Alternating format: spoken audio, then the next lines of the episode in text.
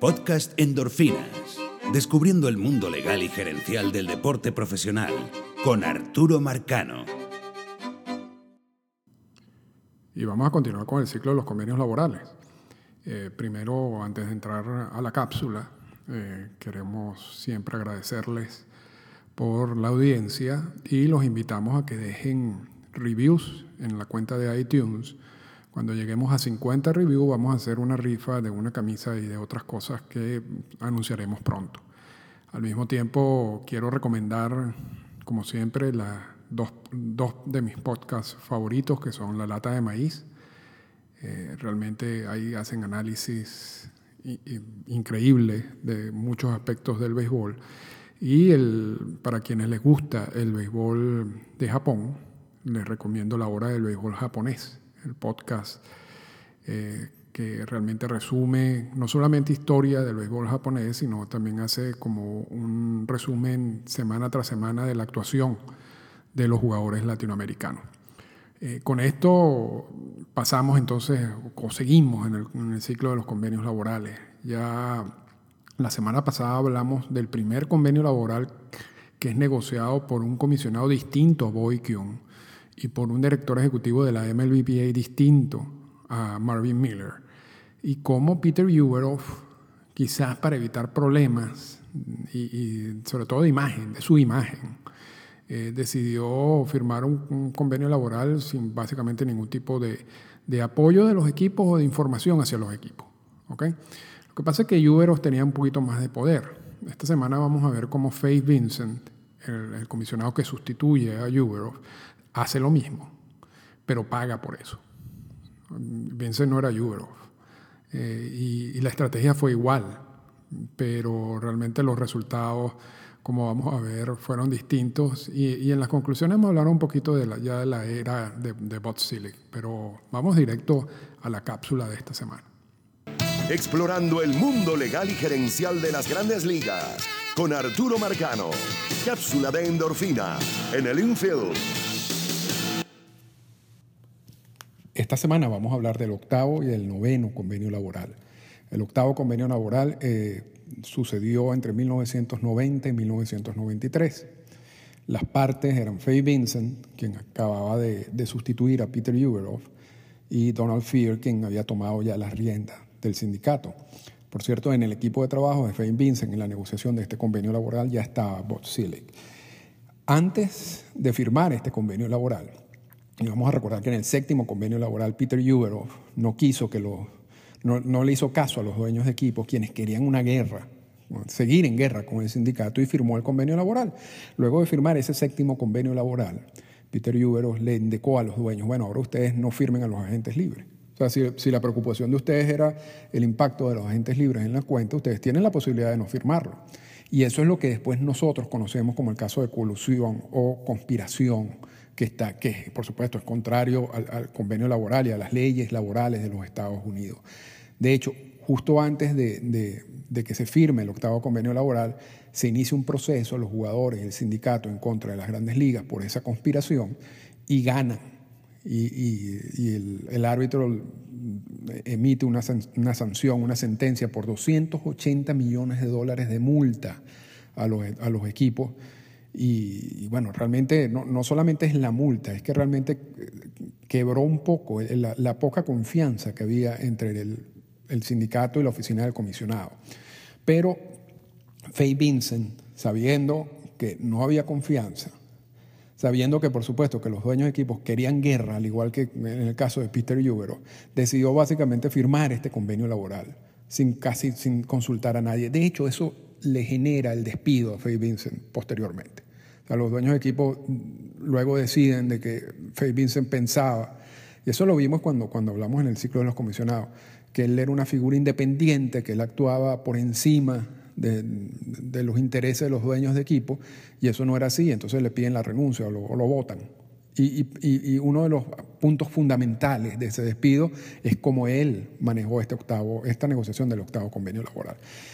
El octavo convenio laboral es muy sencillo realmente, o sea, no, incorpora nuevas figuras, eh, con excepción de los Super 2, que vamos a hablar ahorita más, tarde, pero por supuesto siguen el debate entre lo que eran los agentes libres y el sistema de compensación. En el tema de los agentes libres se mantiene que un, pelotero puede ser agente libre, luego de seis años de servicio y se discute una propuesta interesantísima. Los dueños de equipos le dicen los, al sindicato, mira, nosotros te vamos a dar 48% de los ingresos. Y, es decir, el 48% de los ingresos de MLB las vamos a dirigir, a destinar a los salarios. Pero ustedes me tienen que aceptar dos cosas. Uno, topes salariales, sueldos máximos y sueldos mínimos. Y dos, vamos a sustituir el arbitraje salarial por un sistema de pago por logros, es decir, por incentivos. Un sueldo quizás mínimo que vaya aumentando dependiendo de los logros que tenga el jugador durante la temporada. Por lo menos el número de honrones, el número de impulsadas, promedio al bate. Hoy estaríamos hablando de OVP y de toda la cantidad de, de estadísticas nuevas que existen. Los peloteros dijeron que no, rechazaron eso. De hecho, eso está prohibido hoy en día. En MLB no existen ni topes salariales, ni existen incentivos eh, salariales, con algunas excepciones que también lo establece el CBA, pero eso lo podemos hablar en, otro momento. Yo no sé si esto fue un buen negocio, porque 48% de los ingresos de MLB dirigidos a salario en, hoy en día es, es un buen número, hoy en día es mucho menor a ese porcentaje pero yo creo que el miedo era a los topes salariales y a este sistema de pagos por logro. Eh, el otro punto que siempre se ha venido discutiendo últimamente es el sistema de compensación. ¿Qué pasa cuando un equipo pierde un agente libre? Entonces se mantiene el sistema de, una compensación en el draft. Pero ahora, a partir del octavo convenio laboral, para que se genere esa compensación en el draft, el equipo tiene que ofrecerle arbitraje salarial a ese agente libre, a, ese pelotero, antes de que se convierta en agente libre. Si no le ofrece arbitraje salarial no y, se declara agente libre, no genera ninguna compensación. Esto luego, en la, otra figura que, que, hemos visto más recientemente, que es la de las ofertas calificadas, más o menos funciona de la misma manera, pero todo nace en este convenio laboral. Y en el, en el caso del arbitraje salarial, se incorpora la figura del Super 2. Y ya vamos, vamos a aclarar que cuando nace el arbitraje salarial, para ser elegible, eh, tenías que tener dos años. Luego, en el séptimo convenio laboral, el que, el que negocia Peter Uberoff, se sube a tres. Tiene, el pelotero necesita tres años de servicio para, para ser elegible al arbitraje salarial. En el octavo convenio laboral se incorpora la figura del Super 2, es decir, jugadores con dos años de servicio pueden ser elegibles al, al arbitraje salarial si están en el 17% del tope de esos jugadores. Es un concepto confuso. O sea, el 17% de los mejores jugadores con dos años de servicio también son elegibles al arbitraje salarial. Los salarios, 100 eh, mil dólares para las temporadas 90 y 91 y 109 mil dólares para las temporadas de 92 y 93. Así que este es el octavo eh, convenio laboral. Pero aquí empieza algo interesante. Ya sale Face Vincent, entra Bob Silic como el nuevo comisionado y Silic sí le, sí le para, sí le presta atención a los dueños de equipos, que le dicen vamos a una guerra. Ya los dueños de equipos querían ir a una guerra hace tiempo y, ni, ni Uberoff ni, ni Faye Vincent lo habían permitido. Ahora Selig sí lo permite. Y en 1994, que ya este, el, octavo convenio laboral vence en 1993, en 1994 las partes no llegan ni siquiera a un acuerdo y juegan sin convenio laboral, básicamente. Y empieza y ocurre la huelga del 94, que no vamos a hablar de la huelga del 94, que es muy interesante pero eh, realmente nos ocuparía demasiado espacio. Pero ocurre la huelga de 1994. Luego, para poder eh, rescatar las acciones y, volver a, ver juegos, luego de meses de discusiones, eh, y, por una decisión de la juez Sotomayor, se decide, bueno, vamos a empezar la temporada de 1995 utilizando el mismo convenio laboral de la 90-93, es decir, el octavo convenio laboral. En otras palabras, el octavo convenio laboral, el firmado entre 1990 y 93, que había fallecido en el 1993, en el 94 se había jugado, se había empezado a jugar, porque la temporada no, no terminó sin convenio laboral. Ese octavo convenio laboral es rescatado, es resucitado para las temporadas de 1995-1996, con los mismos términos. ¿okay? Eh, lo único, por supuesto, los sueldos cambian, Bueno, el de 1995 queda los sueldos mínimos en 109 mil dólares, en 1996 sube a 122 mil 667 dólares. Pero el texto en sí es el mismo, o sea, el octavo y el noveno convenio laboral eh, no, no cambia, o sea, los términos son los mismos, se rescata, se es resucitado el convenio laboral. Y aquí empieza ya uh, si se puede separar entre las discusiones de los convenios laborales entre antes y después de CELEC, por, por lo siguiente. Los convenios laborales hasta este momento estaban muy basados en, bueno, por supuesto en las discusiones de, la figura de gente libre y los planes de, de pensiones y las compensaciones y todo eso, pero había un ambiente de guerra, básicamente desde el inicio, desde el primer convenio laboral y los dueños de equipos no dudaban en utilizar toda su fuerza para tratar de imponer sus criterios. Y los, y los jugadores, a través del sindicato, ya sabían que, también ellos podían ir a guerra. Ellos también estaban equipados suficientemente como para aguantar ese tipo de, batallas y lo, y lo, y lo hacían. Eh, pero se empiezan a olvidar un poco del negocio y de la reacción, de las consecuencias que tienen estas huelgas y estos paros laborales en, la cantidad de ingresos de la liga y en, la imagen de la liga. Esta huelga de 1994 fue la peor, la que además eh, genera mayor reacción negativa por parte de los fanáticos.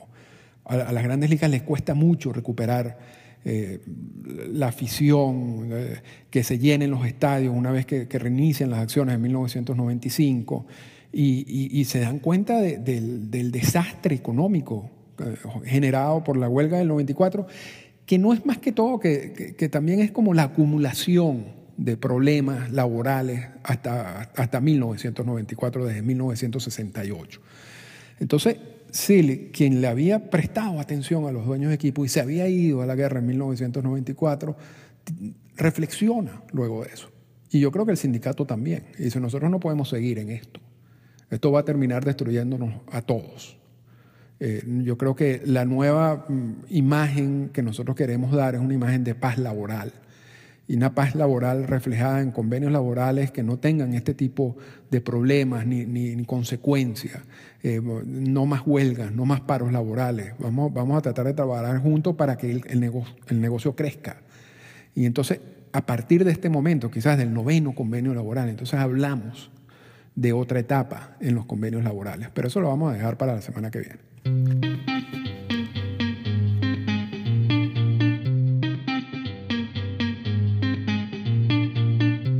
Comentarios finales.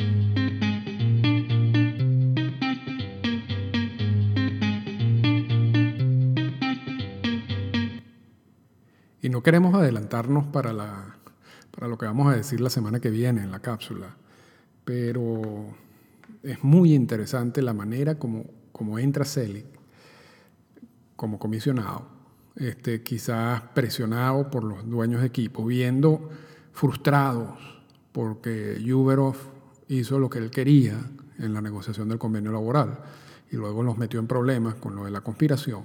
Y luego vino Vincent y realmente repitió la fórmula de Yuberov, diciendo, a mí yo no quiero conflictos, yo no quiero que mi nombre esté eh, igual o pase lo mismo que pasó con Bobby Kuhn, a quien todos culpaban de los, de los males de MLB, a pesar de que Kuhn lo que estaba era siguiendo las instrucciones a los dueños de equipo. Entonces yo tomo la decisión de firmar el convenio laboral y después lo votan por eso, como lo decimos en, la cápsula y como también lo hablamos en el ciclo de comisionado.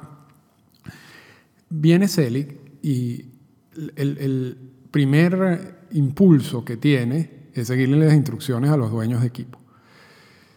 Y fue un grave error generó esa huelga monstruosa del 94 y 95, que casi destruye el béisbol. O sea, y eso lo vamos a hablar en, un podcast en el futuro.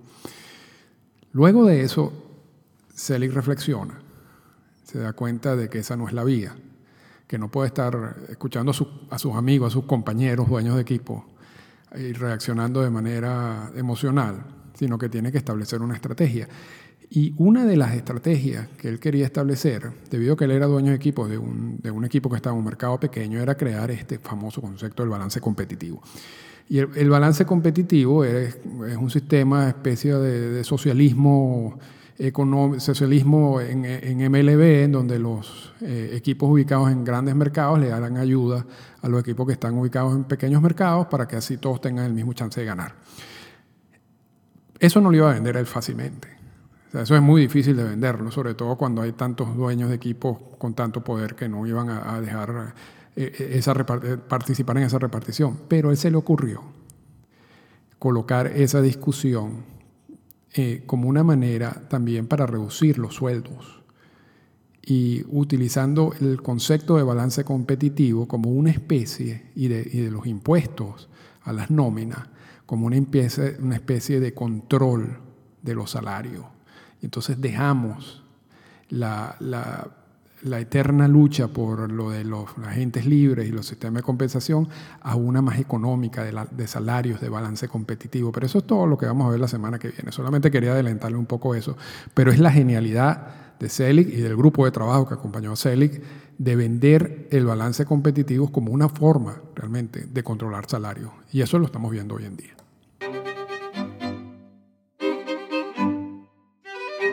Esta fue una presentación del podcast Endorfinas.